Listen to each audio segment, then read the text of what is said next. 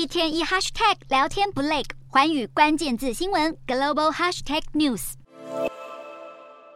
中国驻美大使秦刚转任中国外交部长，而他的职缺由谁替补？十一号《华尔街日报》报道，很可能是中国现任副外长谢峰，并解读为是北京当局有意逐步淡化战狼外交风格。此外，日本产经新闻台北支局长石坂明夫也在脸书上指出，曾任中国外交部新闻司副司长的赵立坚也被调任到边界与海洋事务司，被形容是去坐冷板凳了。两大中国外交战狼代表人物先后遭到撤换，引发外界解读战狼回收了，中国外交将有新方向。不过，也有看法不这么认为。谢锋是江苏江都人，曾在杨洁篪担任驻美大使时担任他的下属，也是中国对美事务专家，被形容是美国通。去年十一月拜席会上，谢峰也名列随行的九位中国代表之一，因为流利骂人不带脏字。二零一九年，谢峰担任中国外交部驻香港公署特派员时，还曾因敢于斗争受到高层的认可。而由谢峰可能的人事任命，要说北京当局想要收起战狼的爪子，恐怕言之过早。